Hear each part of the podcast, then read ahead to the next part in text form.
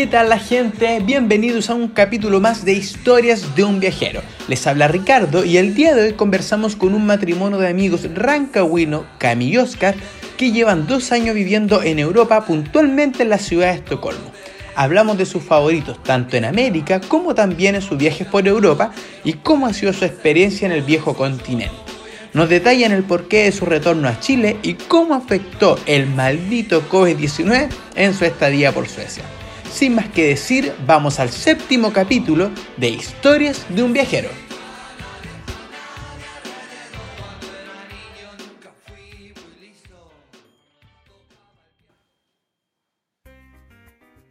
¿Qué tal la gente? Bienvenidos a un capítulo más de Historias de un viajero.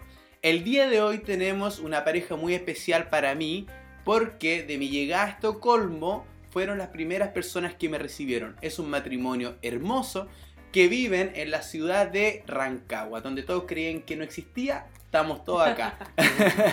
Así que bienvenido primero que todo, Oscar, Camila, Hola, bienvenido hola. al podcast. Gracias por invitarnos, Gracias. muchas gracias. Qué bueno, ¿cómo han estado? Bien, ¿y tú? Excelente. Muy bien, también. muy bien. Deberían contar ustedes dos cómo fue la primera vez que nos conocimos, cómo recogimos al Ricardo, ya que está diciendo que no, fuimos los primeros que vimos, cómo lo recogimos en su llegada a Suecia. Eh, bueno, voy a contar un poco cómo conocí a Ricardo. Eh, nosotros tenemos una especie de amigo en común, Sí, Jorge. Jorge. Esto Eh, todo sin conocernos. Esto todo sin conocernos, Sí. claro. Él me contactó, él había estado acá en Suecia y me contactó que un amigo, un amigo de él se iba a venir a Suecia y si lo podía ayudar con algunas preguntas, las cosas típicas de la visa Working Holiday, que es con la visa que nos vinimos nosotros para acá. Y le dio mi contacto, conversamos un par de veces, yo les di un- los, par de, los datos típicos del transporte, qué, qué aplicación usar, ese tipo de cosas. Y, y ahí, de hecho, Ricardo todavía estaba en, en Chile, todavía estaba Sí. en Rancagua. Y ahí pasaron unos días y tú, él me dijo, este día me voy y todo el tema. Yo justo andaba trabajando ese día.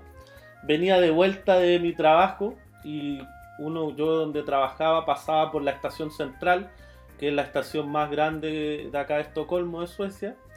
Y me escribe Ricardo que había llegado a, a Estocolmo. Subí una historia. Subiste una historia. Subí una historia que tú me comentaste. Me dijiste, ¿dónde estás? Claro. Y yo te dije, no sé, esto es lo que veo.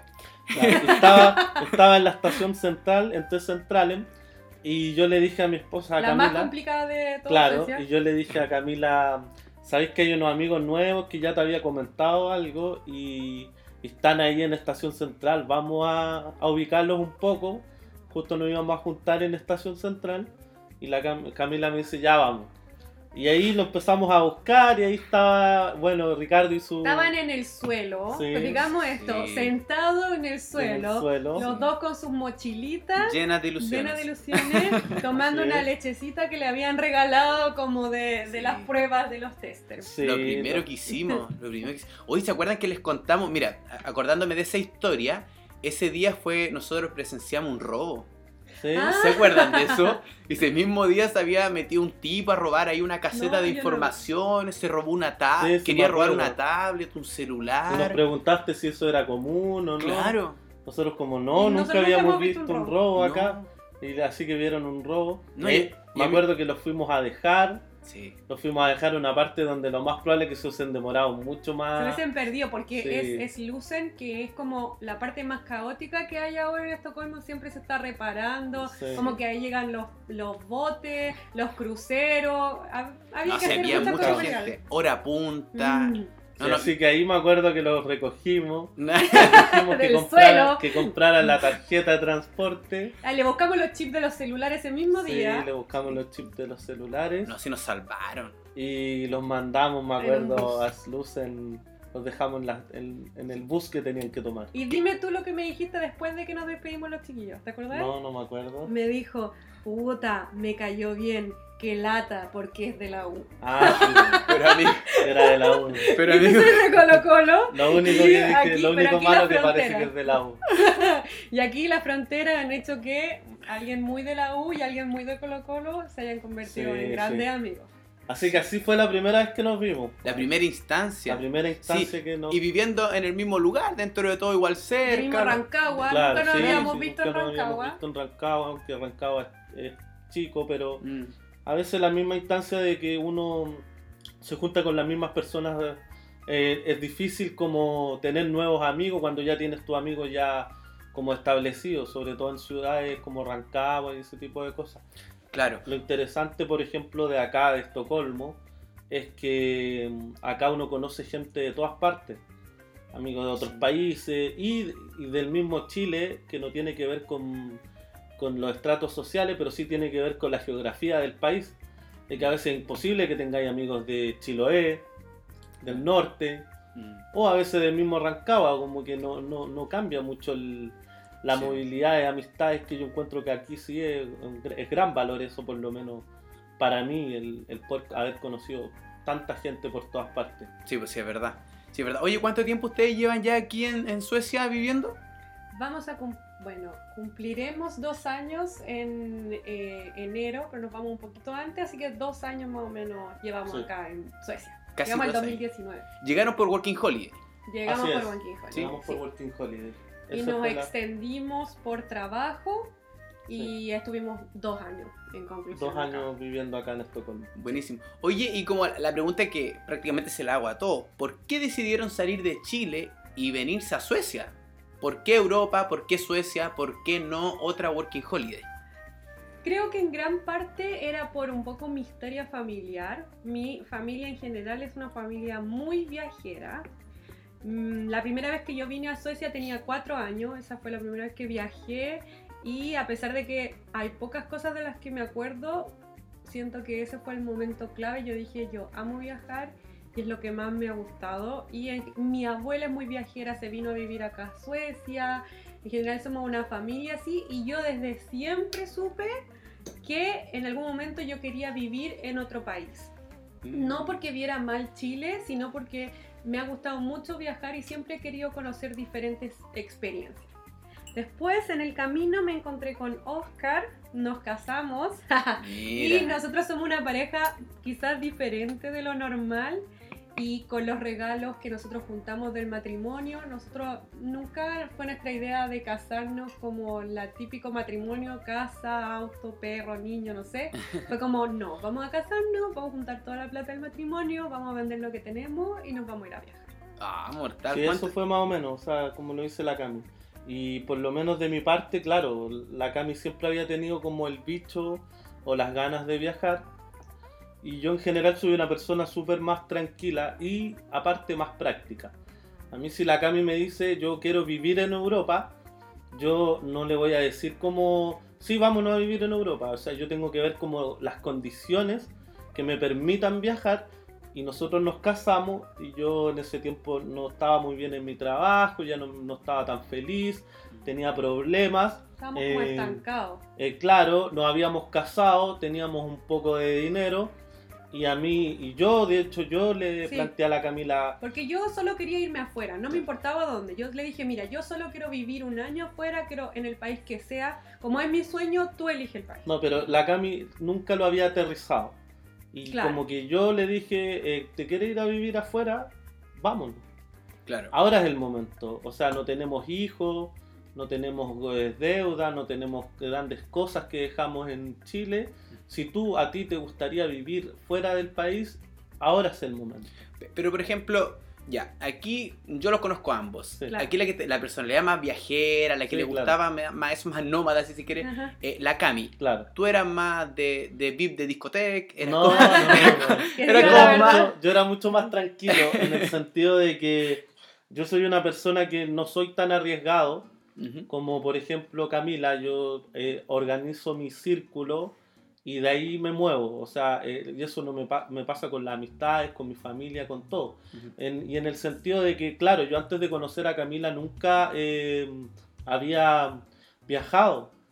Al Ten- extranjero. Claro, Sí, por teniendo, los, teniendo los recursos quizás económicos para haberlos hecho, pero nunca lo hice porque eh, mi, mi ¿cómo es que se llama? ¿Tu interés? Mi interés siempre era, bueno, yo ten- eh, mi- mis papás tienen una casa cerca de Rancagua, de la playa, siempre me iba para allá todos los, los veranos. Pichilemu. Claro, y, y ese siempre fue mi...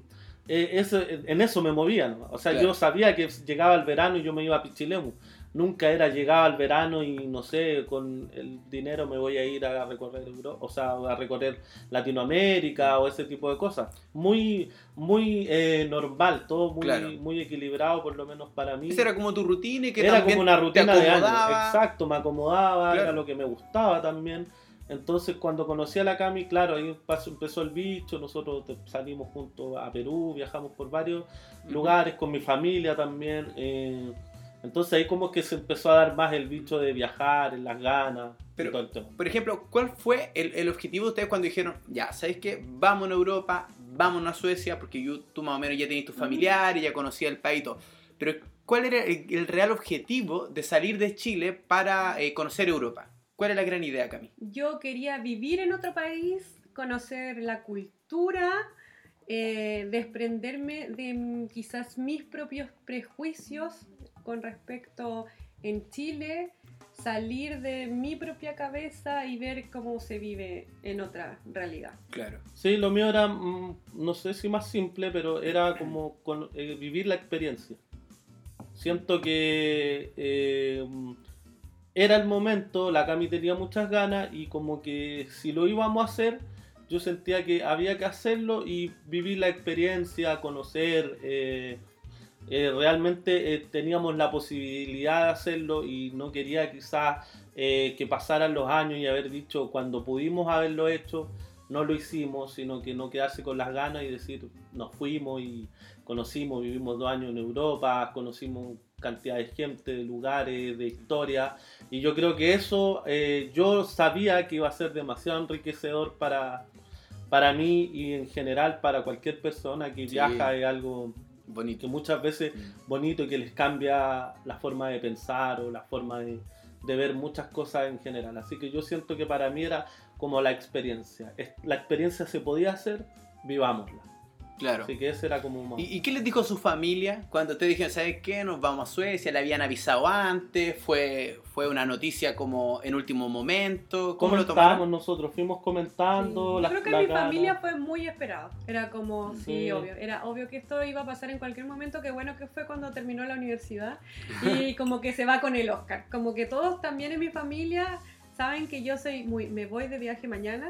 No me importa cómo, no tengo plata, no me importa, ahí se verá. Entonces para ellos también fue un alivio como ya se va con el Oscar, que una persona eh, que no va a estar sola. El eh, organizador. claro, el organizador. que también aparte de salir eh, a viajar es como en un año pueden pasar muchas cosas, enfermarse, perderse, dinero, un montón de cosas. Entonces ellos estaban tranquilos de que yo con mi personalidad me viniera también con Oscar los dos Sí. a vivir. Pero no, mi parte apoyando. fue parecido. No quizás esperado, pero sí fue como, bueno, mis papás son unas personas muy eh, generosas eh, conmigo como hijo. Entonces, siempre que yo he querido algo, ellos han, dentro de lo posible, han, han intentado hacerme feliz o que yo sea feliz. Entonces, en- le planteamos esto y fue como, váyanse, o sea, lo que necesiten lo van a tener de, De- nosotros, sí, si podemos sí. ayudarlo, lo vamos a hacer y váyanse. Y, y- y me acuerdo yo de una conversación que tuve con ellos, solo los, eh, ellos dos y yo nomás, y me dijeron, ándate, o sea... Y, Porque el Oscar tenía oportunidades laborales, Claro. por lo que teníamos el viaje clase y planeado todo listo y al Oscar se le abrió una oportunidad laboral súper importante que por un momento fue como ya, entonces quizás nos tenemos que quedar. Y estuvimos conversando y el Oscar, no sé por qué yo no pude viajar a Rancagua, me quedé en Santiago y tú fuiste y conversaste con tu Sí, papá. yo conversé con mis papás y ellos me dijeron como, bueno, ustedes ya me conocen, yo tengo una personalidad un poco cuadrada y medio estresado, entonces ellos me dijeron, me dijeron como, ándate, no pensé en lo demás. Si algún día volví a Chile, acá vemos eh, nuevamente eh, cómo lo hacemos, cómo te ayudamos, cómo sigues la vida en Chile, pero no desperdicies la oportunidad de ir, no sé, a pasearte a Londres y sácate las fotos que queráis y, y compártelas porque nosotros vamos a estar felices de, de ver cómo, cómo tú estás conociendo el mundo y fue como el empujón de decir, Sí, vayan, vayan, nomás no se preocupen de dinero, de nada. No, y esa conversación yo sentí que al Oscar le dijo como ya, sí, no importa esta oportunidad laboral, no importa esto, como que tengo que vivir esto.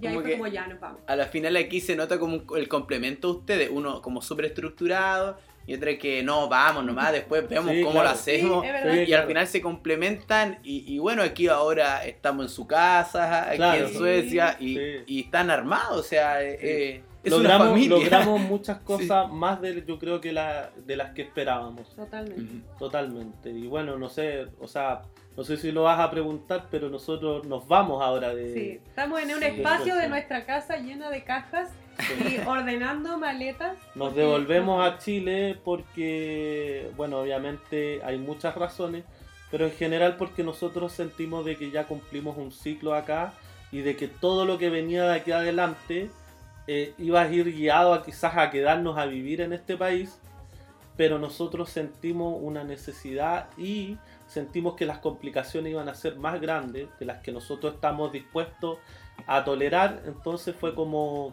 nos vamos para Solo para estar en Suecia. Claro, En solo por, o por decir vivo en Europa y por lo menos para mí, Camila, no tenía mucho sentido decir eh, to- vivo en Europa y, y que el- al final lo que nosotros buscábamos era un fin donde nosotros podemos sentirnos bien. O sea, Claro. para mí En el día a día. En el día a día, claro. Y eh, dentro de las posibilidades de retornar a Chile, para mí por lo menos, siendo que a mí me gusta mucho este país, nunca lo vi como un, Un fracaso. un fracaso o algo No, malo. sin duda Todo lo no. contrario, o sea, llego a mi país y en Chile están pasando cosas importantes a nivel social, a nivel de, de país, como transformaciones, que nosotros con Camila sentíamos que verlo desde afuera Fue era un poco difícil difícil. por, por muchas cosas, por el por el- las cosas familiares también, de que, por ejemplo, yo vengo de una familia donde el- las luchas sociales siempre han estado eh, puestas en mi familia, entonces vivirlo desde afuera era un poco difícil y un poco extraño no ser partícipe de todos los cambios que estaban ocurriendo en nuestro país y sentimos que se nos dieron un par de condiciones de decir ya, seguimos o nos vamos. No, y que Claro. porque seguir acá involucraba estar tres, cuatro años más como full enfocado acá. Y eh, no sé, como que nos hizo ruido, muchas cosas. Fue como, mira, vinimos por un año, nos quedamos dos. eh, algo nos dice que tenemos que volver, como que estamos muy seguros de que tenemos que volver por mucho de que nos encante Suecia, tengamos muchos amigos acá Familia y, también. conqui- y- y conquistamos la vida sueca de una manera que no pensamos que lo íbamos a Claro. hacer. Eh, y ahora es como, ya, ahora nos llevamos todo este conocimiento y este capital eh, eh, Humano. humano eh, a Chile. Sí, sí, es cierto. forma. Y, y eso que tú hablabas de conocimiento, eh, tú tenías un blog en Instagram, Me Hago la Sueca, Sí. tuviste más de 2000 eh, seguidores, harta gente te seguía, yo me acuerdo, yo tengo amigos en Chile que se quieren venir para acá, te seguían también, entonces si alguien tenía conocimientos de esto, eras tú. po. Claro. Bueno, también tiene que ver un poco con que yo soy periodista y siento que la razón por la que elegí ser periodista es porque me gusta viajar y me gusta contar cosas y este era el camino que yo sentía que podía profesionalizar todas esas cosas. Eh, si bien me vine muy desencantada de mi profesión, acá la vi desde otra forma y encontré este camino eh, de escribir en el blog, en el Instagram, de escribir columnas o- y entonces ahí pude plasmar este conocimiento a través de este blog, donde yo contaba más que nada cosas que uno a veces, como no sé, si suena una sirena, yo soy una persona que me voy a preguntar por qué suena esta sirena hasta ahora, o voy a buscarla en las noticias, traductor, Google, Google Traductor, o si hay una cosa, y voy a averiguarlo. Y eso yo se lo partí contando a mi amigo, a ustedes Sí. por WhatsApp, y después fue como, ya, voy a poner esto sin ninguna afán como de fama, sino más que nada contar las cosas que a mí me pasaban y las explicaciones, y súper bien, como tuve bien. hartos seguidores. Ahora está un poco en stand-by, porque mm, estoy tratando de reformularme yo también como qué es lo que voy a hacer ahora. No tengo tanto tiempo de contar cosas de Suecia. También esto ha sido una despedida, como cuando uno sale de cuarto medio, que a ratos también me da pena. Sí. Entonces también ha sido como un stand-by este blog en general, pero le tengo mucho cariño como a Suecia porque también me volvió a encantar con cosas como a escribir. Sí, sí, sí, es verdad. Oye, vamos a tierra derecha. Ustedes ya más o menos ya los conocemos, ya sabemos quiénes son, ya contamos Claro. la historia de amor y todo. Así que ahora vamos a comentar. Ustedes han tenido la posibilidad de conocer hartos países juntos Sí. y también por separado. Entonces yo voy a nombrar la cantidad de países que conocen juntos y el que conocen separado también. Ustedes conocen Perú, Cuba, Suecia, Inglaterra, Dinamarca, Finlandia y Hungría juntos. Y la Cami aparte conoce también Ecuador, Brasil, Paraguay y España. Claro. De estos lugares... Y Dinamarca lo conoce Oscar solo, que se fue un Sí. fin de semana. Yo no alcancé Sí, a ir, fui. así que él se fue. Sí, su ese país lo solo. conozco yo solo. Sí, Muy bien. Y de estos lugares ustedes escogieron cinco favoritos, Claro. de los cuales son tres en común claro. y dos aparte. Me gusta esta dinámica. Eh, sí. Me gusta esta Sí, dinámica. obvio. eso Es sí. que a veces uno no siempre lo que nos gusta, les gusta a cada uno, van a hacer Sí. lo que nos va a gustar a los dos. O sea, hay cosas Sí. que a mí en particular me gustan y a Camila otra, entonces a veces hay que hacer la, la diferencia. Sí, Sí, sí, es verdad. Y vamos a empezar con el primero, que ya se ha repetido en otros capítulos también, y es uno de los favoritos porque viven acá, y digo desde ya, es Estocolmo. Sí, Estocolmo. Estocolmo, no sé si alguien sabe más que tú de todos los entrevistados, Cami, de Estocolmo, cómo es Estocolmo, Estocolmo. eh, Stock en sueco es estacas y Holm es isla, Stockholm, Estocolmo es la isla de las estacas. Esa es el- la, la pronunciación. Y lo sabemos porque fuimos guías Ah, claro. Y ahí este podemos enganchar de que nosotros Sí. nos dedicamos, trabajamos acá como guías turísticos. Free eh, tour, free free tour en español y, y tours privados damos en Gamla Stan. Gamla Stan es la ciudad eh, vieja de acá de Estocolmo y es la ciudad más antigua y ahí nosotros y la más turística y ahí nosotros dábamos nuestro tour dábamos tour con una agencia y paseábamos a turistas españoles latinoamericanos de en general gente de Latinoamérica que vivía en Europa o que venía de Latinoamérica Sí. así que Yo fui a su tour. sí de Muy bueno, Sí, entretenido, tour dinámico, duraba como dos horas, Sí, se dos horas.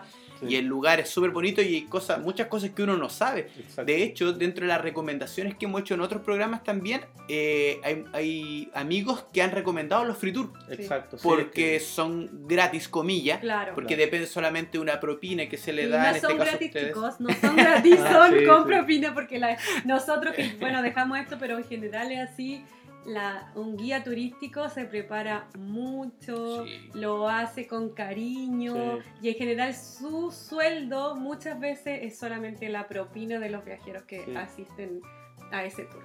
Así sí, es. así que sí, eh, es un bonito trabajo, encuentro yo, que tuvimos la suerte Tuvimos un año ahí. sí, de un año, poder trabajar poco acá, más. más, un poco más y Yo, un poco sí. menos, pero en general ser guía turístico nos generó a nosotros el poder compartir con otra gente de otros países y ver esta ciudad con los ojos a veces que lo ven los turistas, porque uno ya estaba más acostumbrado a pasearse por los lugares siempre, pero claro, y darse cuenta que Estocolmo es una muy bonita ciudad, una ciudad que para mí por lo menos es por lejos la ciudad más bonita que conozco, eh, llena de, bo- de bosque, llena de lagos, eh, unas vistas maravillosas, o sea, si quieres, eh, eh, estás trabajando y quieres ir a estar solo un rato en un lago, vas a encontrar 10.000 oportunidades para hacerlo, para, para caminar, para estar tranquila en, eh, para estar tranquilo en algunos lugares. Yo cuento que eso la hace para mí por lo menos una ciudad muy agradable, una ciudad ordenada, muy ordenada. Es muy hermosa. En el nivel más eh, como básico de la hermosura, es una ciudad muy bonita. La gente bonita, eh, no sé, como los abuelitos son bonitos, los niñitos son bonitos, los árboles son bonitos, eh, los patos, hasta los ratones, para mí, algunos que no les gustan los ratones, Ah. hasta los ratones acá son bonitos. Como Tengo mis reparos. limpio, como, pero en general es como, como un cuento muy bonito. Es Sí. general una ciudad muy bonita. Sí. Porque, por ejemplo, Nueva York puede ser algo divertido, puede ser una ciudad que favorita, pero en general tiene otras cosas, hasta como de lo bonito, es una ciudad muy bonita. eh, lagos, islas, un montón de cosas. Así que Sí. por eso, estéticamente Es cierto, ustedes estos dos años que estaban en Europa han vivido acá en Estocolmo. Sí. Eh, ustedes dicen que es muy bonito también, no sé si les pasa, pero quería compartirlo también. El impacto cultural que existe igual, a mí por ejemplo yo ya llevo un año y hay muchas cosas culturales que realmente impactan acá. No sé si a ustedes ¿Con le pasó, claro, Claro, con Chile o sí. con O con- Sudamérica, o con Rancagua, o con tu No, o sea, yo, a mí me pasa que como para resumirle a las personas, porque este es un podcast para contar un poco, para que, la, para que lo escuche gente que no ha venido a estos países también, eh, para mí la sensación cuando yo llegué acá y vivir acá es como estar en el futuro, o sea, como que todo funciona de una forma diferente, todo tiene bastante sentido en lo que hay, por qué a veces, por qué está esta torre o esta, eh, esto- este edificio acá es por esto, todo tiene una explicación, el transporte público es una eh, es súper ordenado, eh, Funcional. eh, es muy, eh, la gente es muy educada, es muy, eh, como muy, eh, siempre te va a querer ayudar, es como un choque cultural, como, dice- como dice Ricardo, es súper fuerte, o sea, yo encuentro que sí hay muchas diferencias, que ahí se puede analizar de por qué pasa esto, pero sí es súper diferente, o sea, eh, la forma de alimentarse, los supermercados, el acceso a buena comida o a comida de todo tipo en cualquier supermercado de cualquier lugar de, de la ciudad, eso es algo que en Chile todavía está muy segregado. O sea, si tú quieres comer comida vegetariana, Camila es vegetariana, o no sé, o yo, nosotros tenemos un primo que es sueco acá y él es, es, eh, tiene restricciones alimenticias, alérgico al gluten, y él nunca acá en este país ha tenido un problema para ir a un restaurante, para comprar en cualquier Un supermercado. McDonald's si quieres. Un todo, McDonald's, cualquier- todo, todo, y esas son cosas que en Chile todavía son muy limitadas y están muy segregadas y están muy definidas para la gente con más dinero, o barrios más altos, eh, en los jumbo, eh, siempre vas a encontrar acceso, pero no sé si vas a un supermercado barrio, no vas a encontrar eh, hamburguesas vegetarianas o, Claro. o- o variedades, quizás van a haber una, pero acá, bueno, ustedes saben, Sí. vas a cualquier supermercado y vas a tener pasillos de todo. Esas son cosas como culturalmente, que son choques, o sea, Claro. de todo tipo, con el transporte, con la, la infraestructura, Sí. que está bien conservada, que las personas que acá trabajan en construcciones tienen tienen todas sus herramientas y su equipamiento de seguridad es bastante apto, apto Sí. son cosas que la verdad que uno a veces generan ese choque eh, cultural bastante fuerte y que ya con dos años acá uno se va acostumbrando. Y bueno, nosotros ahora es que vamos a, a retornar a nuestro país, también está esa como, esa, claro, esa duda de Que va a quedar ahí como, oh, ahora me, volver, me va a sorprender. pero claro, pero yo por lo menos tengo la, la certeza de que al nosotros ser chilenos, todos nosotros, eh, es nuestra labor ir a nuestro país y, y vivir la realidad que vive nuestro país sabiendo que eh, existe eh, una vida mejor, pero que tenemos que implementarla en nuestro país, o sea, Claro. Que es parte de también de nunca olvidar las raíces, o sea, saber de dónde viene uno y saber por qué uno, eh, por qué Chile está, entre comillas, eh, tan atrasado en algunas cosas como el aborto libre, cosas que son que uno acá, uno, uno hablaba con sueco, tiene la posibilidad de hablar con sueco y es como que esas cosas las resolvimos hace 20, 30 años atrás, 20 años atrás que Sí. nosotros ya Son hablamos. como cosas más sociales que quizás Claro. nos pueden faltar porque en infraestructura, por ejemplo, Sí, yo tuve un jefe, un jefe que era sueco y que él me dijo, fue a Chile y me dijo, es como Europa. Sí, decía, no, obvio, no- sí, no sí. tiene nada diferente. Entonces hay cosas la que sí tenemos que mejorar. La las mismas tecnología cosas, maquillaje, claro. ropa. Chile en eso está súper Pero bien. claro, yo creo que todos Sí. lo- nos, sabemos a qué nos a lo referimos, visual, de que claro. Hay un... una- Sí, bueno, ahí tú entras a picar en Chile, claro, y vas a los barrios Sí. y, ve- y va y te enfocas en lo que es como es el sistema de educación o el transporte público. Ahí uno dice, Mm. mira, las cosas se podrían hacer de otra forma. Exacto. Sí, sí, es verdad. Y para ti, ¿qué, qué es lo que, por ejemplo, rescatas o dices que tuviste un choque cultural, como que tú lo habías escuchado, pero cuando lo viviste fue distinto? ¿Tiene algo en particular? Mira, yo siento, mucho se dijo de que lo, no sé, yo tenía como la impresión de que siempre me habían dicho de que Suecia, en general los suecos son muy fríos y como que no te van a saludar o que todo es muy frío y yo venía un poco a conocer eso Y en verdad acá encontré que no, que no es que fueran así. Ellos son tan respetuosos, son tan respetuosos que eh, no quieren invadir tu metro cuadrado. Entonces por eso que no te hablan como en, en, un, no sé, para nosotros es muy común como hablar con la gente en la calle o en un paradero de bus. Ellos no te van a ver porque piensan que a lo mejor tú estás en tu, en tu metro cuadrado y conocer a eso. Nosotros acá tenemos vecinos suecos, conversamos con ellos, nos saludamos.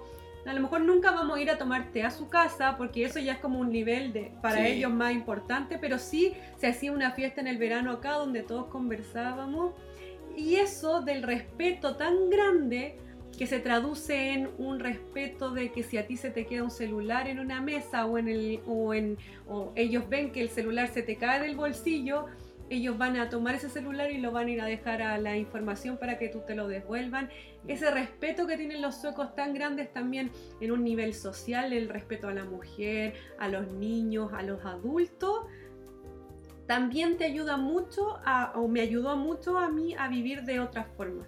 Y también decir como, ya, no sé, no, no sé, por ejemplo, eh, tienen un montón de cosas gratis y es como el respeto, ya, pero yo compré esto, me toca esto, Claro. que viene con esa bolsa, no voy a tomar más de lo que me toca, eh, a esta persona se le cayó su billetera, toma, y como vivir todos en respeto hace que también uno diga como ya no voy a tomar esto, o, o pensar en las otras personas, te hace a ti soltarte y decir como ya me voy a poner este short, total, na- nadie me va a mirar, como el respeto es tan grande que también te libera a ti, que yo creo que les pasa mucho a las Sí. mujeres quizás, te libera a ti de no pensar como el resto te va a mirar y tú aquí en Suecia te podéis poner como una gallina en la cabeza, como de verdad Y a cualquier nadie le cosa importa. y a nadie le importa Nadie le porque importa. cada uno vive el respeto sí, de esa Así forma. es. De, de hecho, disculpa, de- hablando de ese mismo tema, quería como comentar porque uno lo escucha. A mí me pasaba que yo lo escuchaba mucho en Latinoamérica, en Chile puntualmente, pero nunca lo había vivido hasta que llegué acá. Que se dice que no, que el, el- el europeo es de, por ejemplo, las mujeres,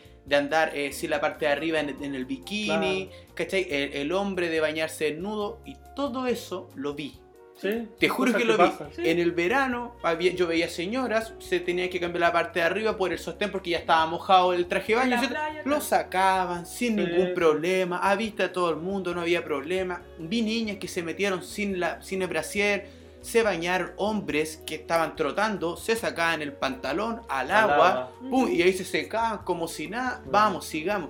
Entonces, también es como, dale, es un cuerpo, Las es ventanas cuerpo acá no humano. tienen, no tienen visillo, las ventanas Claro, acá no hay todo no hay cortinas, porque nadie mira hacia la- el interior de la casa como eso. No, y, y y- tiene y- que ver con el respeto porque esa gente se baña porque lo quieren y no hay nadie mirándolo. Yo creo que también pasa, por ejemplo, que eh, como para hablarlo a, a modo más personal, que esa liberación de la que habla la Camila o que tú, tú sentiste acá, Claro. por ejemplo, a mí en particular también me pasó como con la ropa también. Yo siempre en Chile quería vestirme más extravagante, pero eh, en Chile, por cosas de idiosincrasia, eh, siempre las burlas eran mucho más, más reiteradas. Claro. O sea, si tú andabas con un pantalón eh, diferente De color. o de colores o usabas rosado, Claro. entonces acá a mí me pasó que yo me sentí mucho más liberado en ese sentido y siento que de cierta forma eso lo adopté mucho acá de que y que ya no me interesa tampoco de que si llego a Chile me pongo algo que para el resto de los del hombre chileno es como hoy este Extravagante. claro parece mujer o sea no mujer Sí. pero claro la Sí, burla sí, sabemos A, a mí me pasó algo así. Yo me acuerdo que eh, fui a, a la oficina y me pongo un, un polerón rosado. Tenía un polerón rosado, me gustaba. Y va, empezaron a molestar y yo, "¿Y ¿por qué me estoy molestando? O sea, ¿qué tiene que ver un polerón Claro. rosado? Y una, y una amiga, como para ayudarme, dice, ah, no se preocupe. Es que eso significa que es seguro su sexualidad.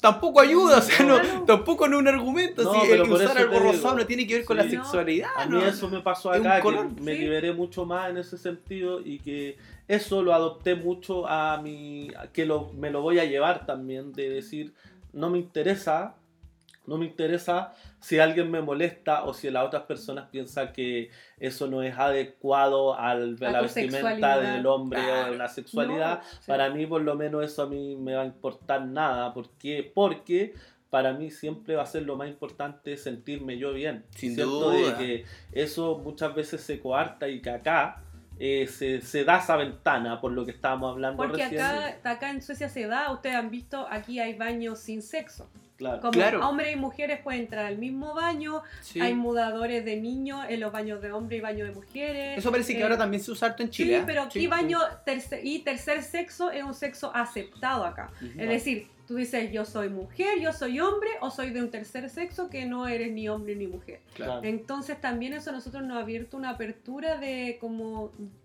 de que a veces uno se sesga en muchas cosas y dice como esto es así o esto allá. Acá se ocupa mucho el andrógeno, que tú no sabes si una persona es hombre o mujer No. y en realidad no importa. Y que al Claro. final eh, la conclusión es tan sencilla y difícil a la vez de decir somos todos iguales. O sea, Claro. Cada uno haga o claro, somos todos to- diferentes. somos Claro. todos diferentes, pero a las finales eh, todos podemos hacer lo que queramos y sentirnos libres porque eh, no, se nos tiene que dar la oportunidad de poder sentirnos como queramos sentirnos. O sea, es Y no que- solo por estar en Suecia, como que esto es algo que tiene que pasar en tu casa, Exacto, en que nosotros lados. ahora nos llevamos a Chile y que probablemente también vamos a tener que decirle a nuestros amigos, a nuestros papás, como que va a ser una broma, y, pero también depende de nosotros decir como no, pero no es así. Y también uno sacarse esas culpas, uno decir Sí. como esto es ridículo o esto es de hombre, esto es de mujer, como irse liberando un poco de esas cosas. Coincido totalmente.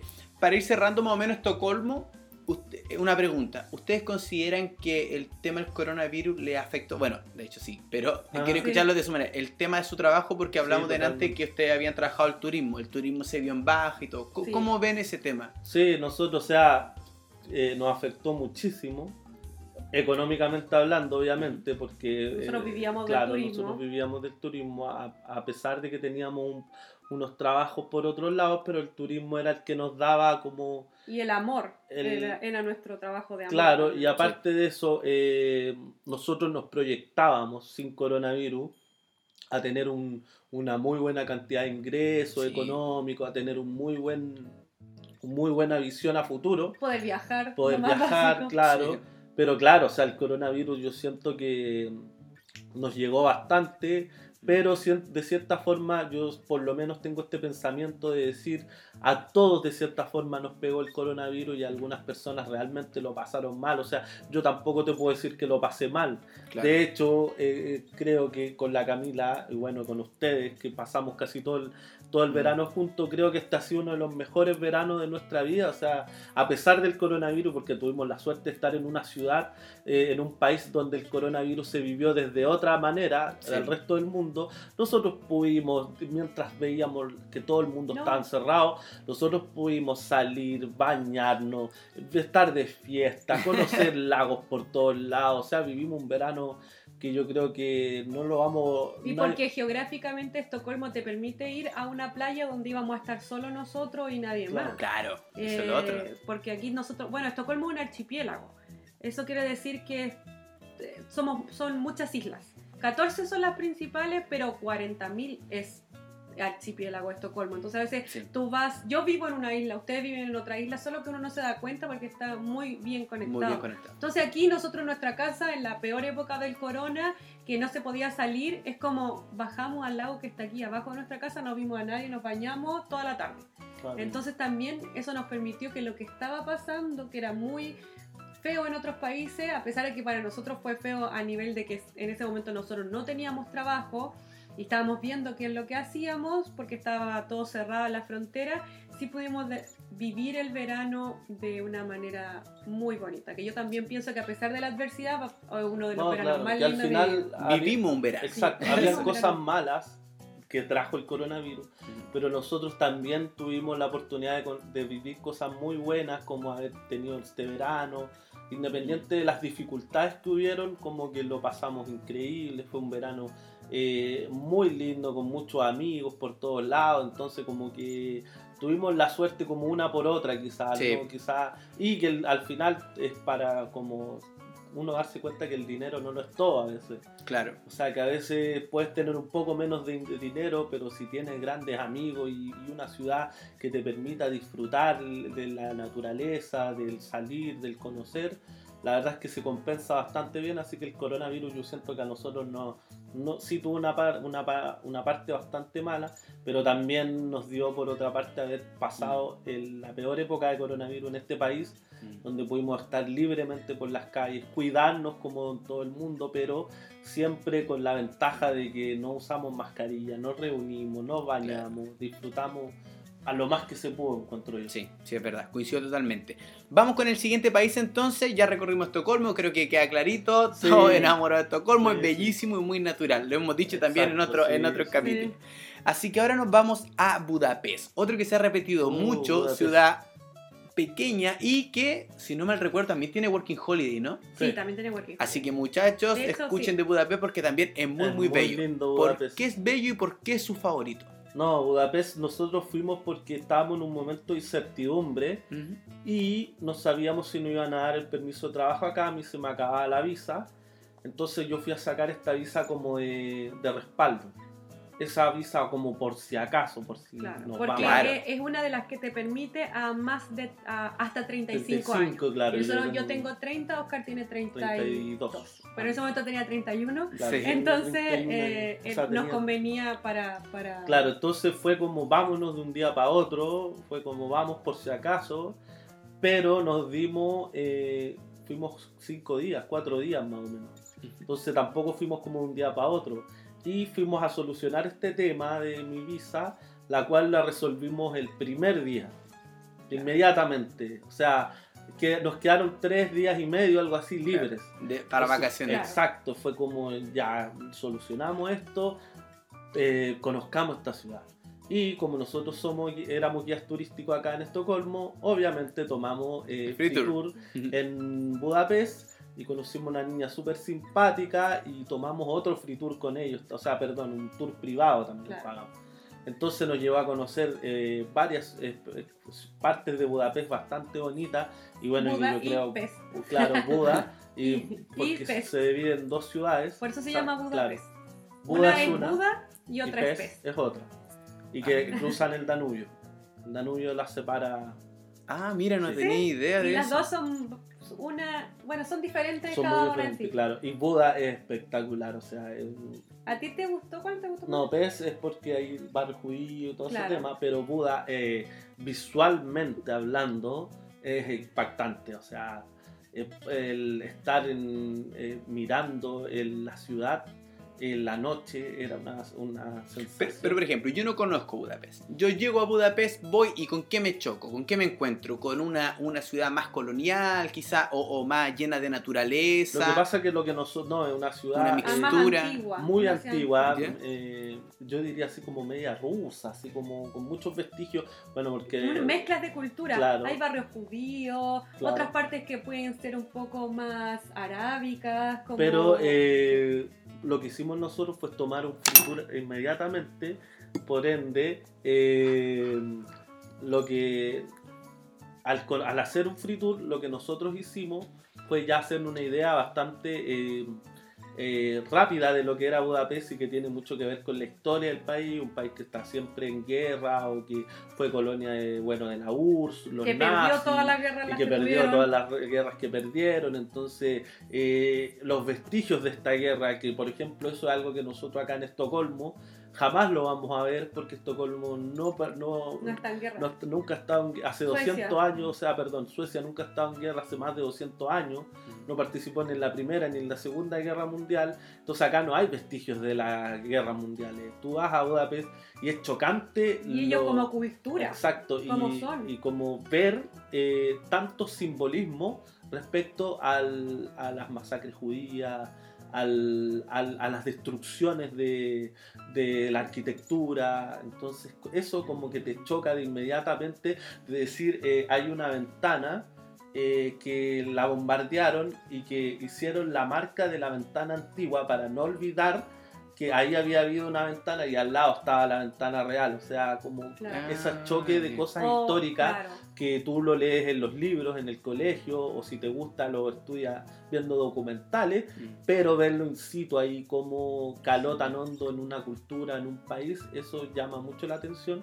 Y bueno, Buda, que es un- una parte de, de Budapest, es un lugar que es bellísimo, o sea, así como visualmente hablando, eh, espectacular, una vista de, de- en altura geniales, o sea, como que yo me acuerdo haber estado con la Cami caminando ahí y sacarnos una, con una foto ya te salía espectacular la foto porque el, Sí. el, el lugar era tan bonito y después nosotros tuvimos, nosotros nos quedamos en Pez, que en Pez es donde vive la, la mayor cantidad de gente en Budapest.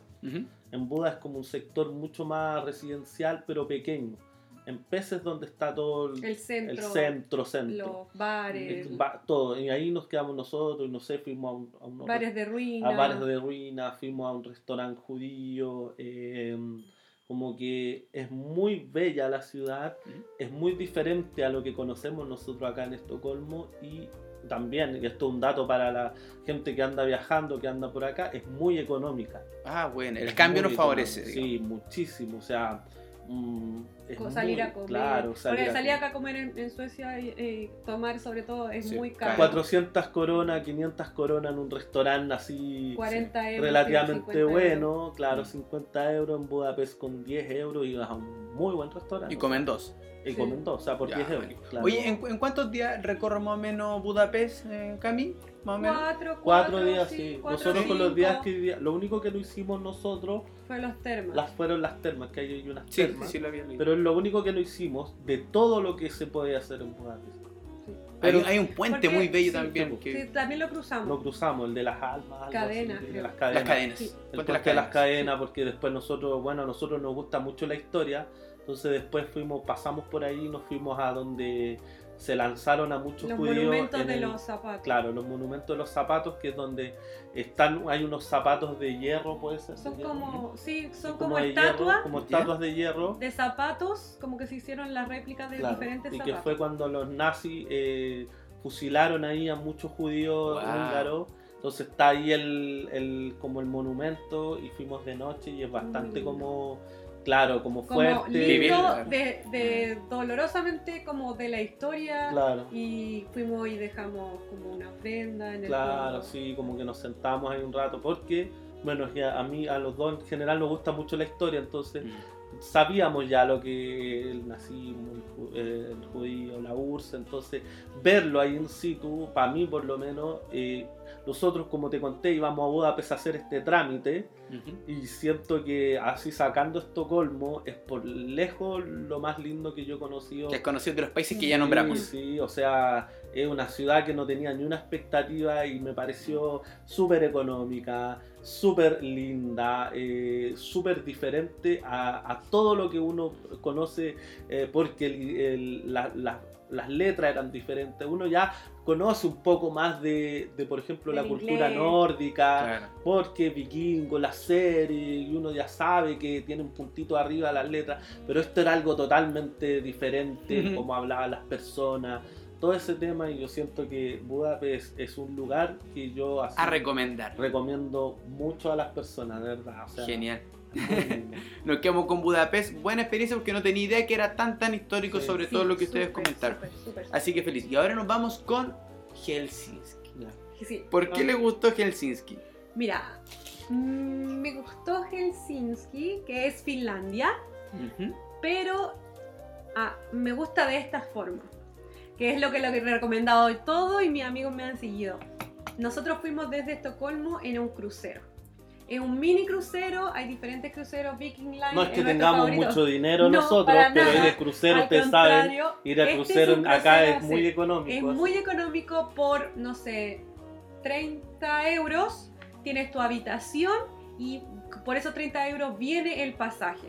Entonces nosotros tomamos el crucero acá en Estocolmo, en Slusen, que es la mitad del- de Estocolmo. Vamos en este mini crucero donde tenemos nuestra habitación. Adentro hay música, restaurante, discoteca, duty free importante, eh, un montón de cosas. Entonces te vas en la noche.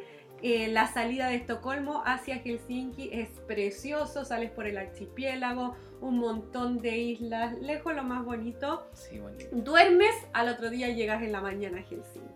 Lo mejor de Hel- Helsinki es que es mucho más pequeño que Suecia, Entonces también ahí tú te bajas del crucero y llegas justamente al centro de Helsinki.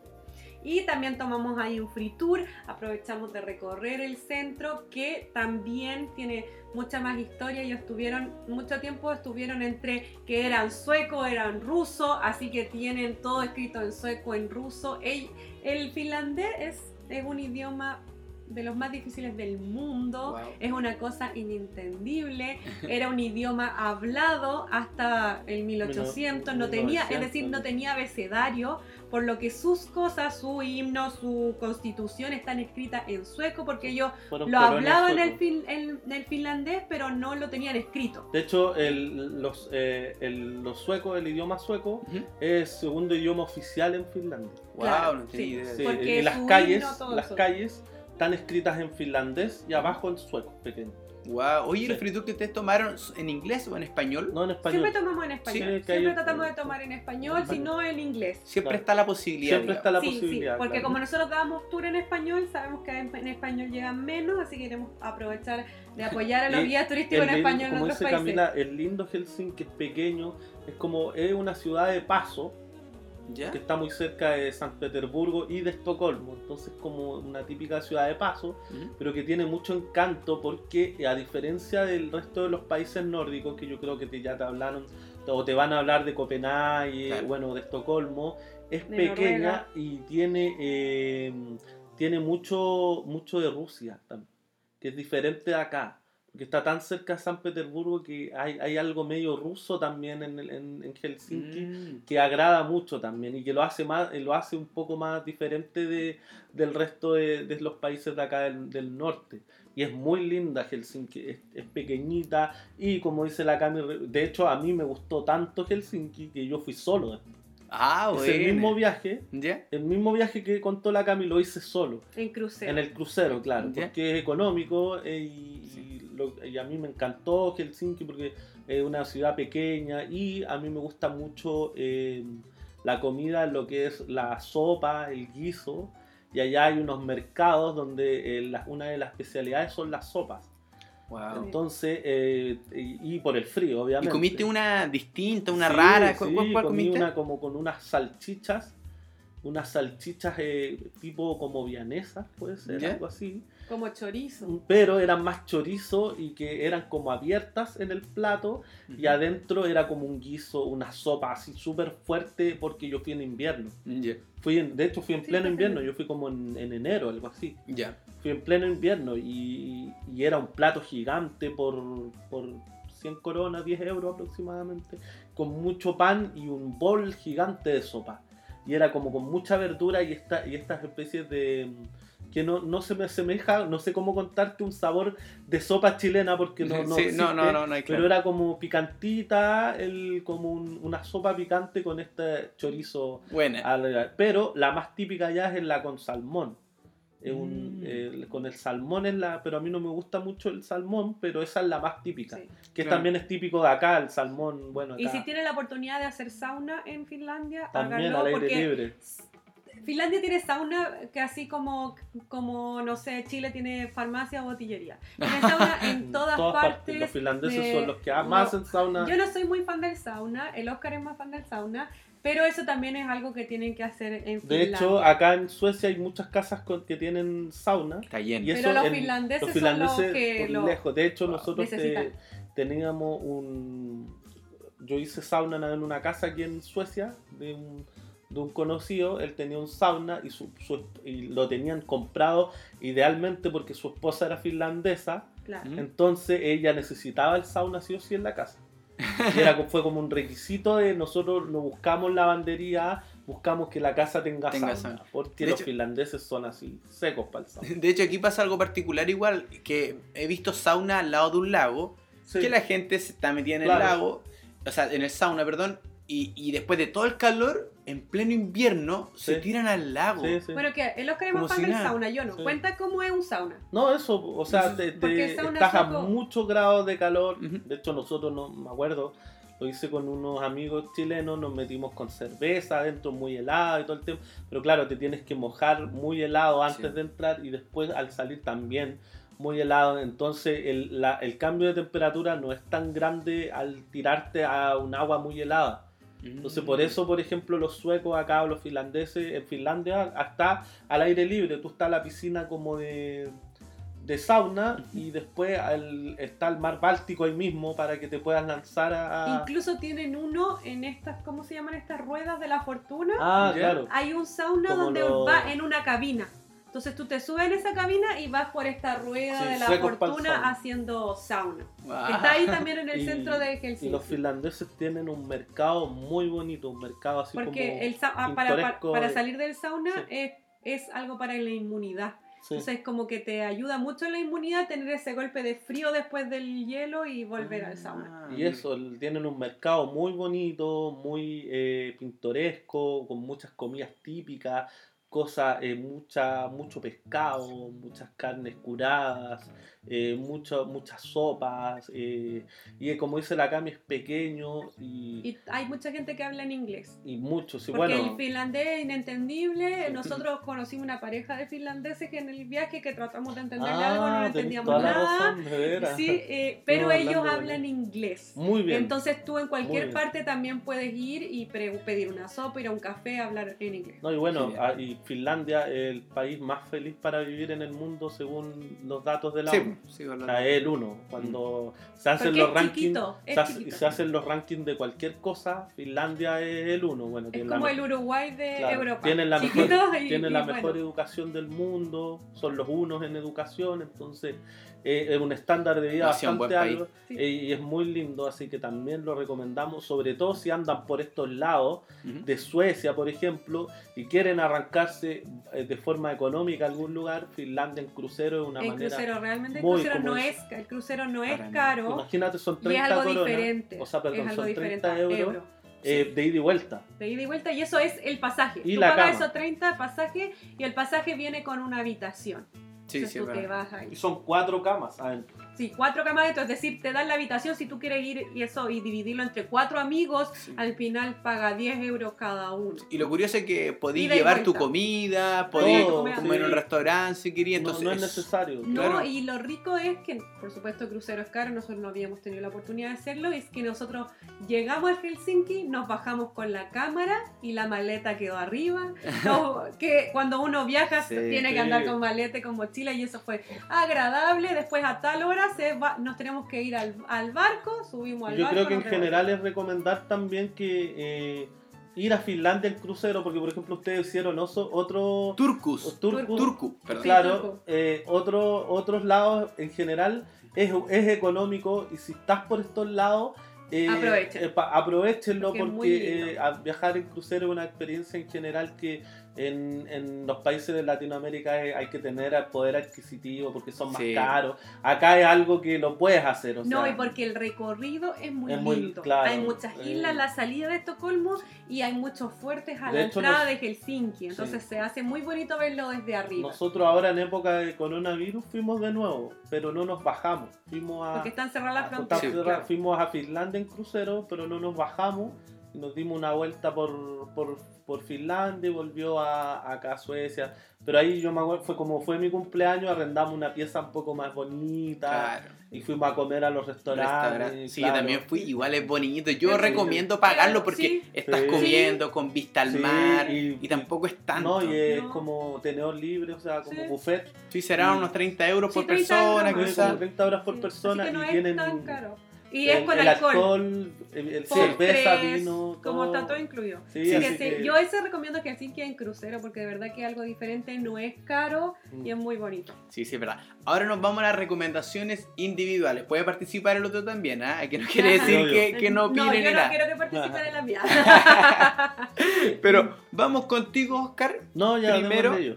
Eh, dijiste La Habana, Cuba. Sí, yo principalmente porque eh, Cuba en general es un país que a mí me agrada bastante, siempre es un país que conozco de, de su historia, lo que es detrás, entonces para mí haber conocido Cuba eh, fue casi como un sueño de decir eh, eh, estoy acá donde a mí me gusta mucho ese impacto que provoca eh, la historia Ujú. detrás de los países.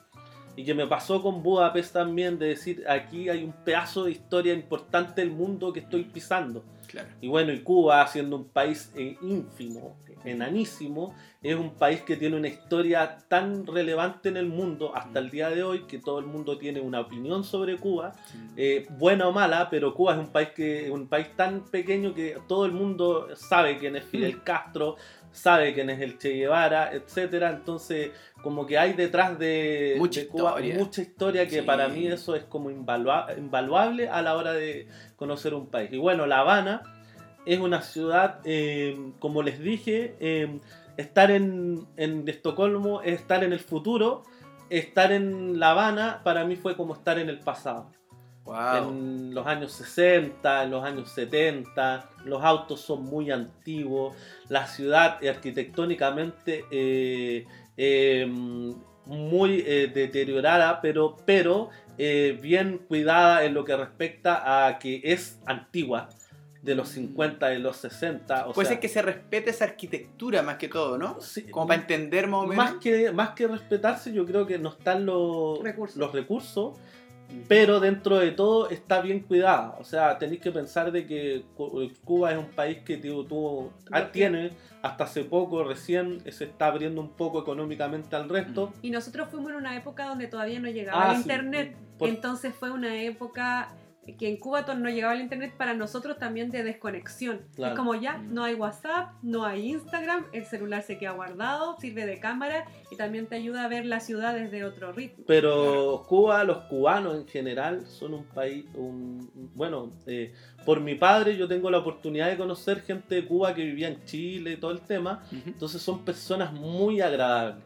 Alegre, me imagino. muy alegres, Muy muy agradables alegres. y tienen, toman ron todo el día porque Y el ron- puro. Sí, También, sí, ron, o donde sea, sea. Una yo, vez, eh, bueno, los puros el otro son día- muy fuertes. Ayer nos tomamos unos palincas, un- el trago eh, Budapest. húngaro, eh, que tiene De 60 Cuba. grados de alcohol.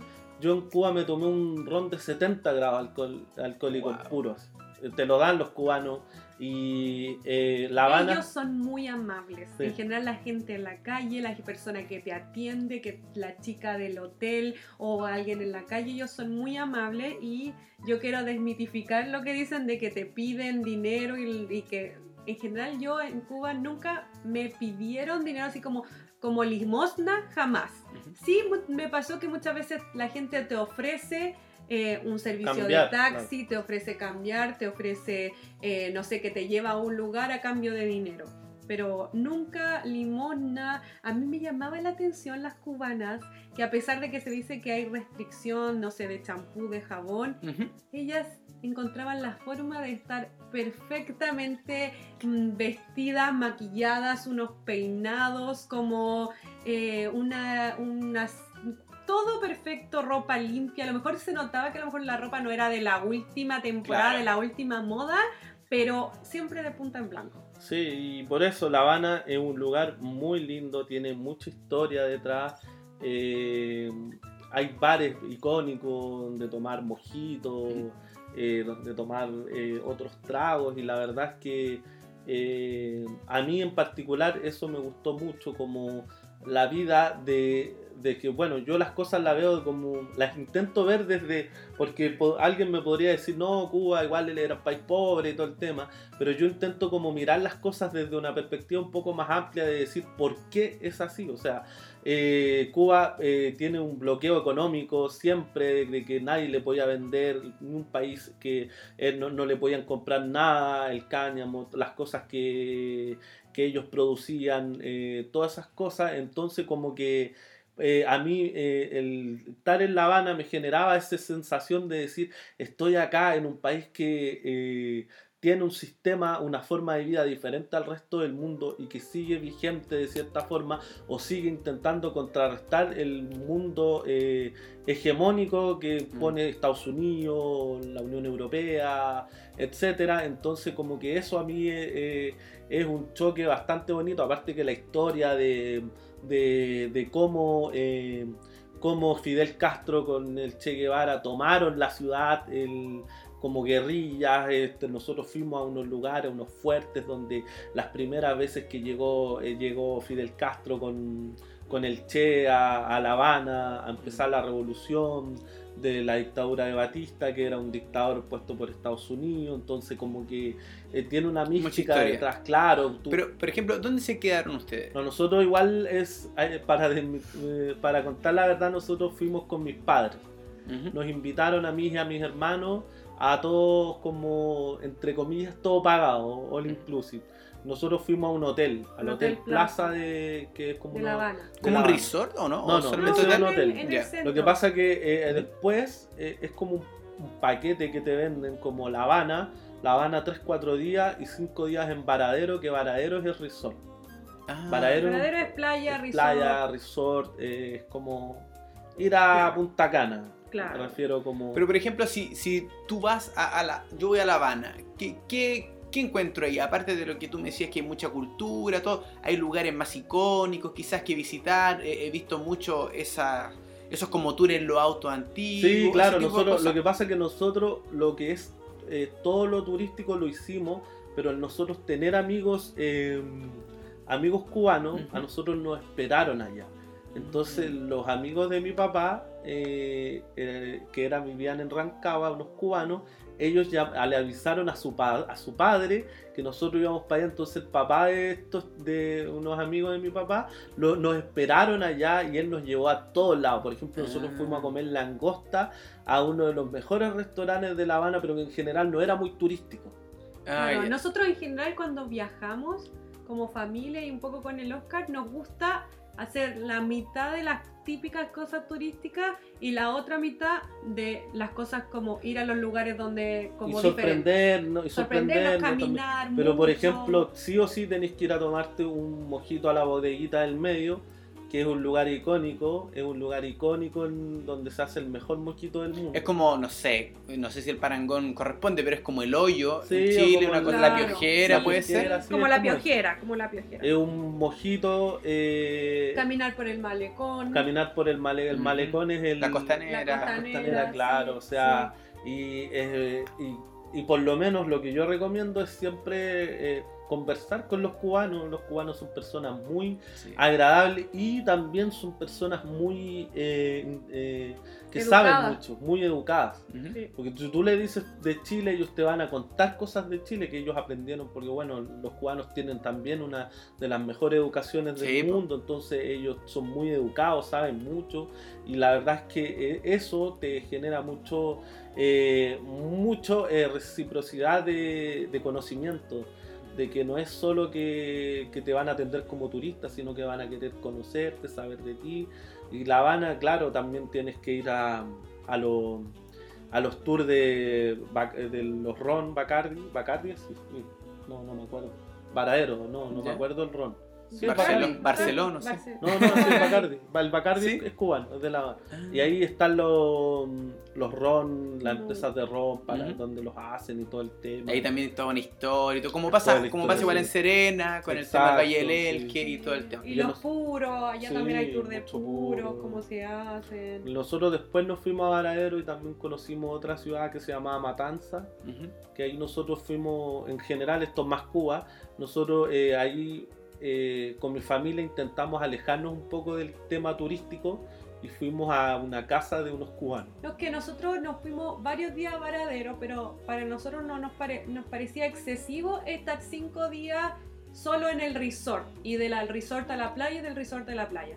O sea, aparte de esos cinco días en el resort, nosotros como familia organizamos una excursión a una ciudad cerca de Varadero, pero que no era la típicamente turística. Claro, y que ahí bebían la mamá de los amigos de mi papá en Chile. Mm. Entonces ellos nos esperaron con comida cubana, comida cubana, la que comen ellos, la que Sí, pueden tener acceso ellos Sí, como Y era cubanos. lindo también porque no sé, no muchos turistas iban allá, entonces los vecinos nos fueron a saludar, como Ah. que la gente nos, mi- nos esperaba en la calle sabiendo que iba a haber alguien que no, es como no sé, imagínate que alguien vaya como a Doñigüe o algún, Claro. algún Y, y algo se tome la clásica once que Sí, tomamos claro, nosotros, que es muy de. Chile. Y los niños nos saludaban en la calle como que nosotros hubiésemos sido alguien famoso, como que nos saludaban, porque era diferente Pero como eso que- sí, o sea, sea, como que fue muy eh, gratificante para nosotros Ir a Cuba.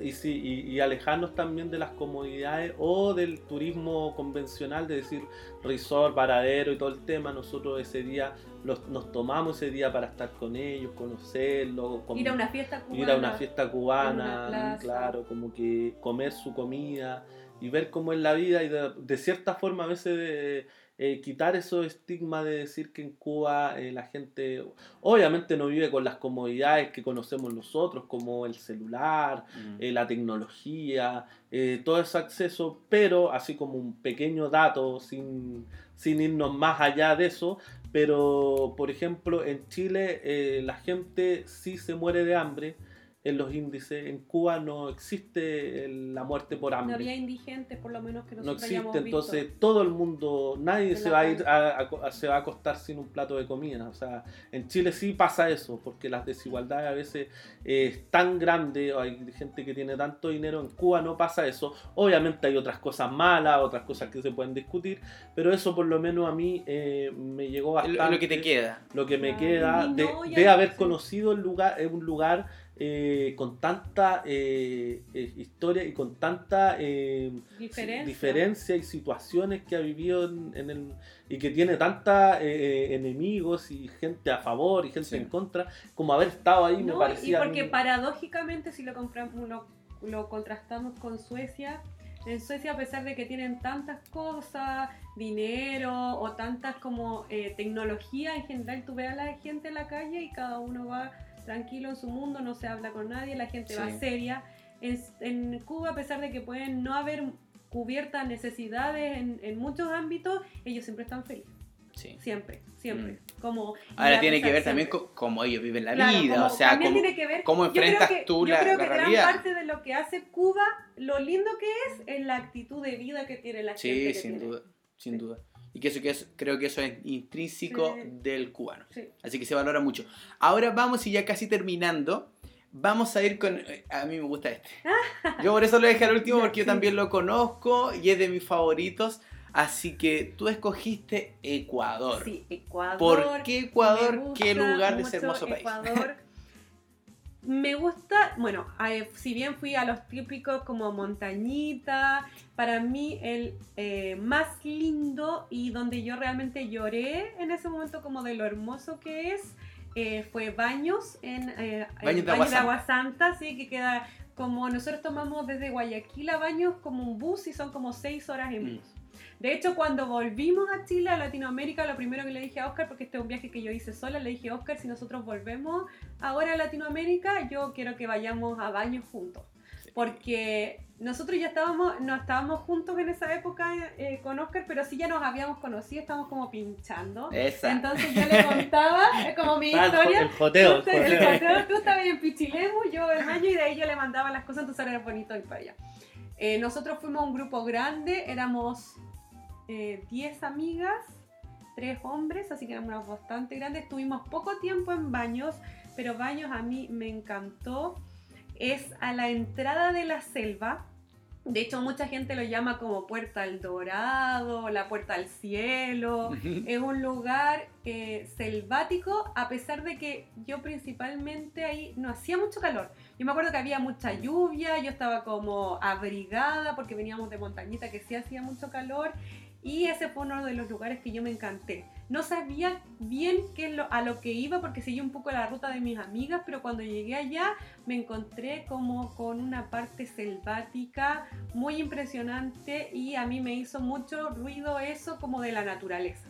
Yo recuerdo como algo muy, muy llamativo, lo bonito, había mucho eh, ecoturismo, se hacía mucho canopy, eh, kayak, esas que como cuando te tiras de un puente. em, El- ah, eso que te amarran de los pies y Sí, te te tiras. amarras- ya, yo no lo hice, pero mi amiga lo hicieron como un montón de cosas con una naturaleza tan bonita.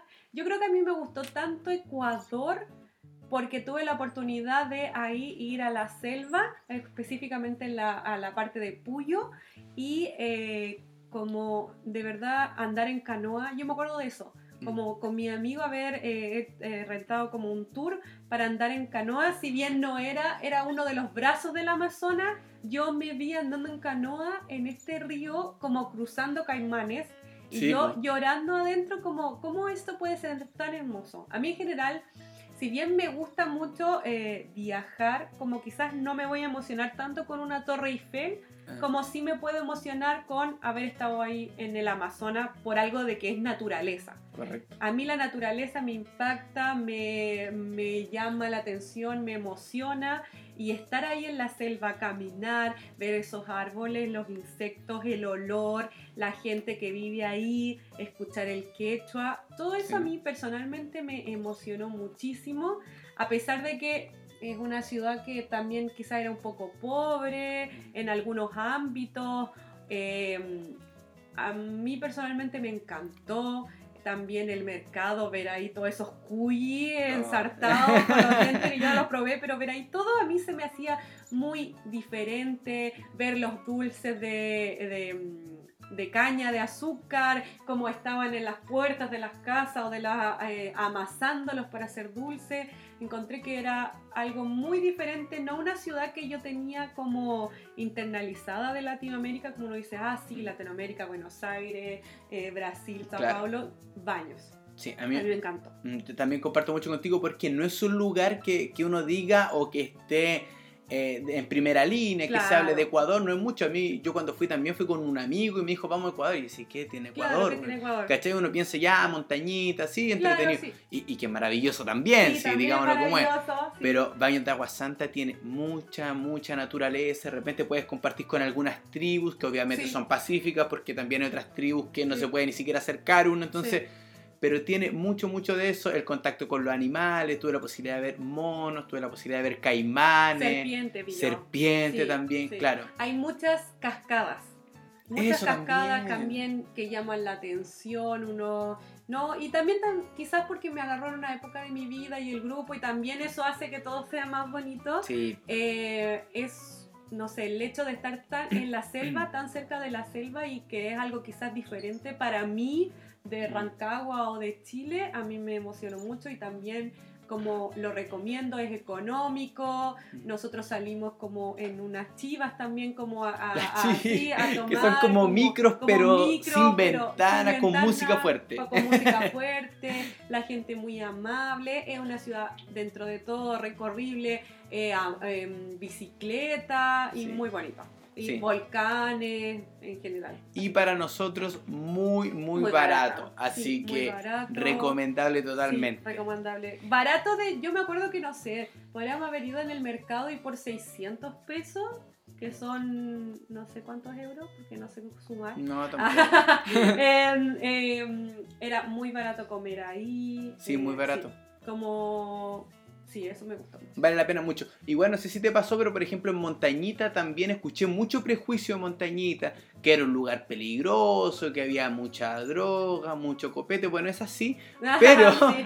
Pero, Pero tiene no, que ver con que es una ciudad, noc- es una ciudad Claro. bohemia igual. pero no encontré que fuera No, peligroso. yo Yo, lo pasé bien, conocí gente espectacular, sí, eh, todo barato. ta- también muy barato. Es más, es lo más caro de Ecuador porque eh, en este momento es bastante turístico, Imagínate. eh, pero es muy todo caminable. Era todo nosotros rentamos una casa para las 10, íbamos caminando al centro. Es que está, un- está al lado, si Sí. de Montañita debe ser eh, cuatro cuadras, un cuadrado de cuatro cuadras, muy y chiquitito. por dos euros una, eh, una piña colada de medio litro. En la calle Los tomando- Cócteles. En la calle Los Cócteles, de un alcohol dudoso, calidad. eh, pero no, muy bonito, muy bonito, muy bonito. La playa ahí, la gente ahí. Hay uno de esos típicos hippies que dicen: No, yo salí de mi ciudad hace 10 años Sí. con 2 dólares y he recorrido toda Latinoamérica. Entonces, el ambiente muy bonito. Y mucho calor. Mucho Sí. calor. Y también hay harto voluntariado. Para Sí. los que se quieran atrever en una de esas, hacen voluntariado, encuentran, porque yo conocí algunos que eh, los contrataban como para que trajeran gente a los hostales Claro. y ellos tenían el día gratis. Claro. Voluntariado en el fondo generalmente te dan el lugar para vivir a cambio de alguna tarea que tú necesites Claro. o tú puedas hacer. Que tú puedas hacer. Entonces no te piden visa de trabajo, o sea, tú estás ahí, te pones de acuerdo en el voluntariado con, con la gente para hacer eso. Así es.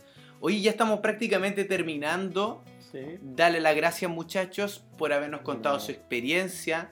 Harta historia, Historia. harto detalle. Sí. Así que nada, dar el espacio si quieren decir algo, recordar que ustedes ahora ya se vuelven a Chile, tuvieron una experiencia de dos años, pudieron conocer muchos países de Europa, pudieron conocer gente eh, y también yo darles las gracias por habernos recibido el primer momento y agradecido de haberlos conocido de verdad. Yo sé que esto no queda aquí, sino que nos vamos a seguir juntando Así es. no sé si en Rancagua, pero en alguna parte del mundo nos vamos a seguir viendo, vamos a seguir teniendo contacto, así que lo hago aquí en mi podcast, dar las gracias, soy un agradecido de los conocidos a ustedes, son excelentes personas, así que nada, les va a ir la raja.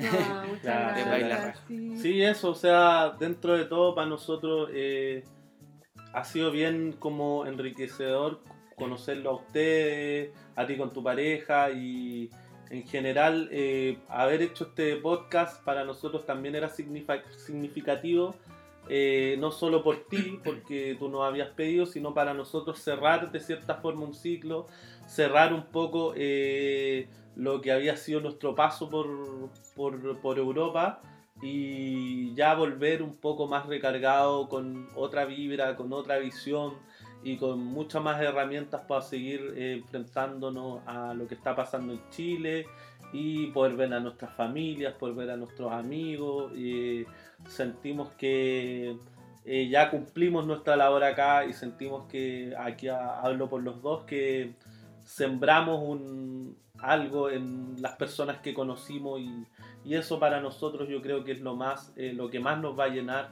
que sabemos que eh, para mí por lo menos viajar no es los grandes lugares no es lo eh, no es las grandes vistas las buenas postales las buenas fotos sino es la gente que uno va dejando en el camino y que eh, les va dejando algo. Yo creo que eso es mucho más invaluable que cualquier eh, cosa y que eso eh, por lo menos a mí me lo llevo a Chile a seguir forjando nuevas amistades, seguir forjando nuevos caminos, porque es cierto que, siento que es la única forma de que la vida se, se haga más llevadera y sea mucho más agradable y tenga más sentido. Así que de esa forma yo creo que tus palabras eh, son recíprocas eh, de mía y de la Cami, de, de decir que vamos a seguir viéndonos y bueno, ya nos despedimos, ya nos tuvimos una buena despedida que no vamos a contar detalles, Quedan pero que heridos. estuvo- estuvo- hubieron Hubo- bastante hubo heridos, heridos. pero que lo pasamos bastante bien.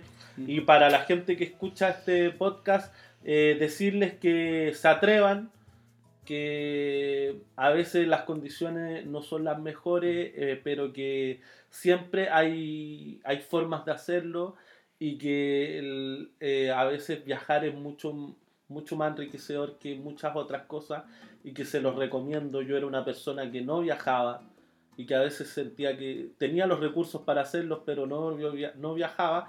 Pero ahora que lo hice es algo que se me metió dentro y que siento que es algo que lo voy a llevar toda mi vida como una experiencia importante. Así que se lo recomiendo y como nuestra nuestro, eh, eh, forma de ver los viajes, que intenten siempre conocer a la gente, intenten salir un poco del, del blog turista, sino que vayan a perderse. Siempre va a haber una historia nueva, siempre va a haber algo interesante y siempre va a haber eh, eh, ese espacio para conocer lo que es la cultura de cada país, que no tiene que ver con el turismo, con ir a pasearse a los lugares más significativos, sino que saber cómo vive las personas y cómo es su vida realmente y cómo eh, y por qué son así. Así que yo ese es el consejo que les doy. Eso, gracias por haberme invitado.